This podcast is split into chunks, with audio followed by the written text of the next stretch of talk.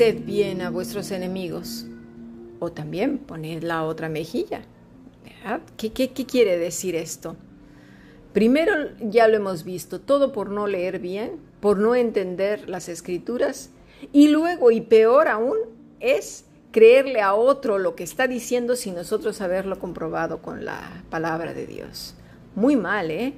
Y luego pues nos quejamos de que otros abusan de nosotros. Pues claro, si no vamos a, conocer al maestro ni lo que está diciendo él, va a venir cualquiera a decirnos y a vendernos todas las mentiras posibles.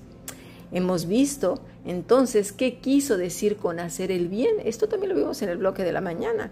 El hacer bien es actuar de manera honesta, no adulterando la verdad, no haciendo dramas para parecer más santos y piadosos y dejando al victimario como lo peor para nosotros quedar como pobres corderos. Esto estaba haciendo Simei, no estaba haciendo honor a la verdad, por el contrario, estaba siendo deshonesto, estaba adulterando la verdad, haciendo dramas para él parecer piadoso y santo y el rey pues malvado, sanguinario. Bueno, la palabra calos es eh, bien, honradamente, rectamente, honroso, valioso, virtuoso. Por lo tanto, la persona que está siendo agredida actúa de manera honrosa, rectamente, virtuoso en ese sentido, ¿sí? En lo que estamos leyendo ahora eh, con el rey David. ¿Qué hizo David entonces? Segundo libro de Samuel, versículo 16, capítulo 9. Entonces Abisaí, hijo de Sarbia, dijo al rey, ¿Por qué han de maldecir este perro muerto a mi señor el rey? Déjame que vaya ahora y le corte la cabeza. Pero el rey dijo, ¿qué tengo yo que ver con ustedes, hijos de Sarbia? Si él maldice, y si el Señor le ha dicho maldice a David, ¿quién pues le dirá, ¿por qué has hecho esto? Entonces David dijo a Abisaí y a todos sus siervos, Mi hijo que salió de mis entrañas busca mi vida. ¿Cuánto más entonces este benjamita? Déjenlo, que siga maldiciendo porque el Señor se lo ha dicho.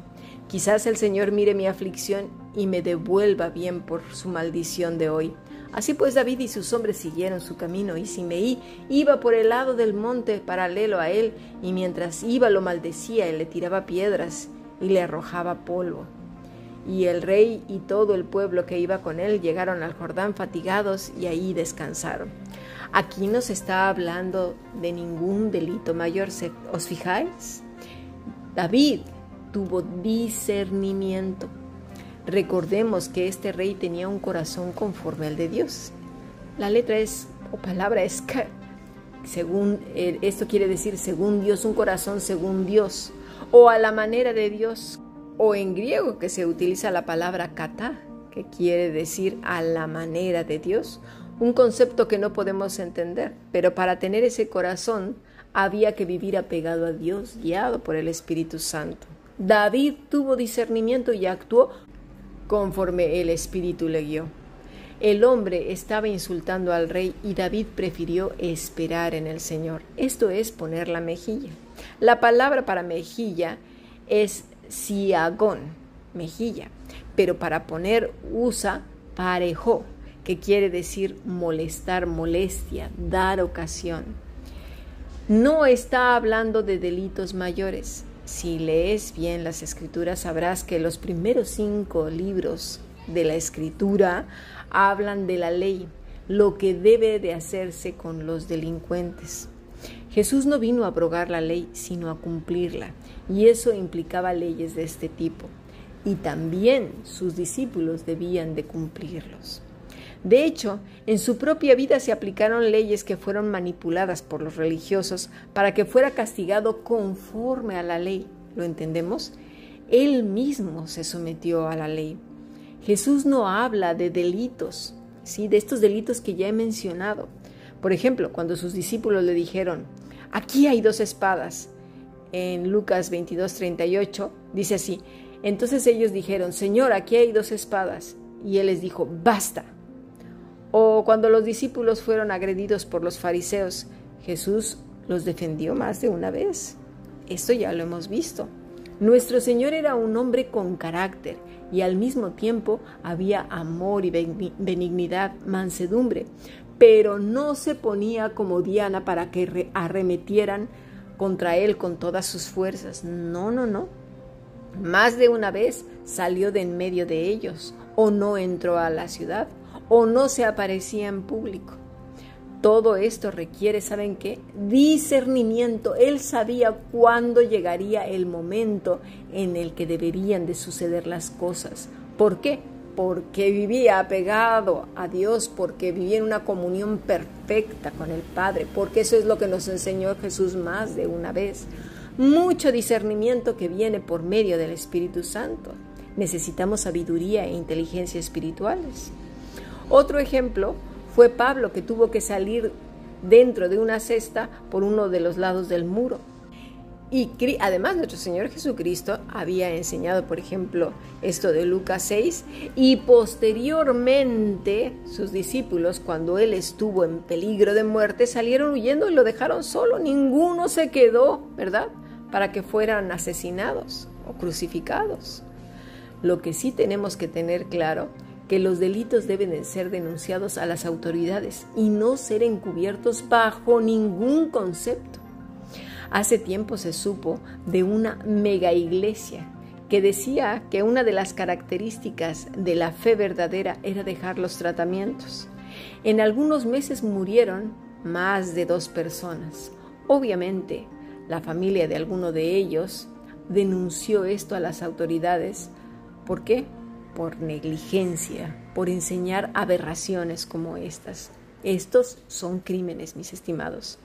Criticamos a los que se llaman testigos de Jehová por no permitir la transfusión de sangre y literalmente dejan morir a sus familiares y, por otro lado, ciertos grupos de cristiandad están igual y todo por no entender las sagradas escrituras. En otras ocasiones las supuestas faltas las arregla el supuesto líder y, sus secuaces que más parecen inquisidores que siervos del rey. Ponen a los agresores, agresores que en este caso pues dijeron un chisme, agresiones menores, ¿eh? Agresiones menores, estoy hablando de agresiones menores como chismes, malos entendidos, etc. Los ponen en medio, como en un círculo, como si fueran las brujas de la Inquisición, para ser avergonzados y acusados por todos, exponiéndolos a la humillación y luego al castigo de, la toda, de toda la iglesia para hacerles gaslight, quiere decir la ley del hielo, no hablarles. Y las personas tienen que aguantar todo este tipo de malos tratos y vejaciones porque según estos inquisidores es signo del verdadero arrepentimiento. Por favor, este tipo de canalladas no debería de existir en la iglesia. Veamos un ejemplo, y sin hacer doctrina de ello, solo un ejemplo. Hechos eh, capítulo 5, versículo 1. Pero cierto hombre llamado Ananías, con Zafira su mujer, vendió una heredad y sustrajo del precio, sabiendo también su mujer, y trayendo solo una parte la puso a los pies de los apóstoles. Y dijo Pedro, Ananías, ¿Por qué llenó Satanás tu corazón para que mintieses al Espíritu Santo y sustrajeses del precio de la heredad? Reteniéndola, no se te quedaba a ti y vendida no estaba en tu poder. ¿Por qué pusiste esto en tu corazón? No has, no has mentido a los hombres sino a Dios. Al oír Ananías estas palabras cayó y expiró y vino un gran temor sobre todos los que oyeron. Y levantándose los jóvenes lo enviaron y sacándolo lo sepultaron. Pasando un lapso como de tres horas sucedió que entró su mujer, no sabiendo lo que había acontecido. Entonces Pedro le dijo, dime, ¿vendiste en tanto la heredad? Y ella dijo, sí, en tanto. Y Pedro le dijo, ¿por qué conveniste en tentar al Espíritu del Señor? He aquí, a la puerta los pies de los que han sepultado a tu marido y te sacarán a ti. Al instante ella cayó a los pies de él y expiró, y cuando entraron los jóvenes la hallaron muerta y la sacaron y la sepultaron junto a su marido. Y vino gran temor sobre toda la iglesia y sobre todos los que oyeron estas cosas. Observa bien lo que hemos leído. No son inquisidores, no hicieron, bueno, una serie de acusaciones entre todos, los rodearon, nada, nada. Creo que Pedro habla con una serenidad, no habla eh, tomándose la justicia por sus manos, no le dice, eres una serpiente, hija de Satanás, mira nada más y que no sé qué, y alentando a toda la iglesia para que eh, despertaran en ira y acusaran a estos dos. ¿Verdad que no? Pedro actúa con toda sabiduría e inteligencia que viene de lo alto, con mucha discreción. No es él el que está juzgando. ¿Quién hizo todas las cosas? ¿Quién fue? ¿A quién dice que estaba mintiendo? Ananías y Zafira. Pues al Espíritu Santo, mis estimados. Aquí no se ve una inquisición. Por más que le busques, no se ve. Y no quiero hacer doctrina de ello porque fue un suceso histórico, pero lo que sí vemos es que Pedro actúa lleno del Espíritu Santo. Mateo 18:15 dice así, Por tanto, si tu hermano peca contra ti, ve y repréndele estando tú y él solos. Si te oyere, has ganado a tu hermano, a Delfos, hermano. Mas si no oyere, toma contigo a uno o dos para que en la boca de dos o tres testigos conste toda la palabra. Y si no los oyere a ellos, dilo a la iglesia. Y si no oyere a la iglesia, tenedle por gentil y publicano. Cuando habla de los testigos, habla de personas justas, sabias, llenas del Espíritu Santo. De cierto os digo que todo lo que atéis en la tierra será atado en el cielo y todo lo que desatéis en la tierra será desatado en el cielo. Otra vez os digo que si dos de vosotros se pusieren de acuerdo en cuanto a qué, pues en cuanto al perdón, mis estimados, en cuanto a ejercer la verdadera justicia que es la piedad, que es el Evangelio, no solamente en nuestra vida, sino en la vida de otros como lo estaba haciendo Pedro. Pero volvamos otra vez, está hablando de adelfos, hermanos, no enemigos. Tengamos muy en cuenta todas estas cosas. Pedro dice en el versículo 21, Señor, ¿cuántas veces perdonaré a mi hermano Adelfos que pegue contra mí? ¿Hasta siete? Jesús le dijo, no te digo hasta siete, sino aún setenta veces siete. Pero no está hablando de crímenes, por favor, no está hablando de crímenes. Y esta regla es entonces para el adelfos, no para el exros, que es el enemigo, el adversario. Son dos tratos diferentes porque uno aparentemente, y digo aparentemente porque se hace pasar por hijo de Dios, por oveja, y no es otra cosa que un lobo rapaz. Y el adversario es el hijo de Satanás que no sabe nada, no ha escuchado del Evangelio.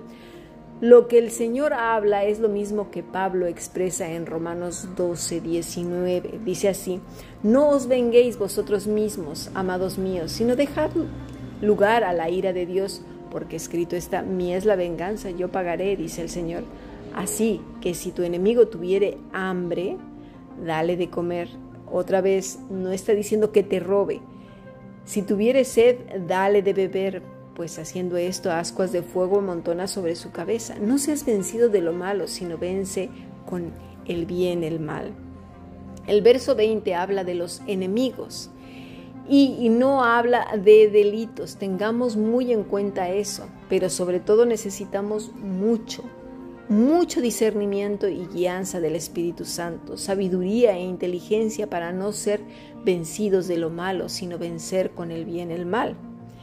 Pero, vuelvo a repetir, socavar crímenes, asesinatos, hurtos, violaciones, abusos sexuales, narcotráfico, secuestro, incesto, pedofilia, etcétera, o cosas tipificadas por la ley, eso es delito ¿Por qué? Porque no podemos ser encubridores. Tengamos cuidado de no ser cómplices de este tipo de cosas. No podemos permitir el daño a otro hermano creyendo que eso es ser piadoso y cubriendo crímenes. Romanos 2.12 dice, porque todos los que sin ley han pecado, sin ley también perecerán, y todos los que bajo la ley han pecado, por la ley serán juzgados porque no son oidores de la ley los justos ante Dios, sino los hacedores de la ley serán justificados. Porque cuando los gentiles no tienen ley, hacen por naturaleza lo que es de la ley. Estos, aunque no tengan ley, son ley para sí mismos, mostrando la obra de la ley escrita en sus corazones, dando testimonio su conciencia y acusándoles o defendiéndoles sus razonamientos. En el día en que Dios juzgará por Jesucristo los secretos de los hombres, conforme a mi evangelio. He aquí, Tú tienes el sobrenombre de judío y te apoyas en la ley y te glorías en Dios y conoces su voluntad e instruido por la ley apruebas lo mejor y confías en que eres guía de los ciegos, luz de los que están en tinieblas, instructor de los indoctos, maestro de niños, que tienes en la ley la forma de la ciencia y la verdad. Tú pues, que enseñas a otro, ¿no te enseñas a ti mismo? Tú que predicas que no se ha de hurtar, hurtas. Tú que dices que no se ha de adulterar, adulteras. Tú que abominas de ídolos, cometes sacrilegio. Tú que te jactas de la ley, con infracción de la ley deshonras a Dios. Porque como está escrito, el nombre de Dios es blasfemado entre los gentiles por causa de vosotros. Necesitamos, todos los hijos e hijas de Dios, vivir apegados al Maestro, comprendiendo enteramente las sagradas escrituras, teniendo discernimiento e inteligencia espiritual, pero jamás, jamás encubrir los delitos contra nuestro prójimo. Para eso están las leyes. Sigamos aprendiendo bendiciones.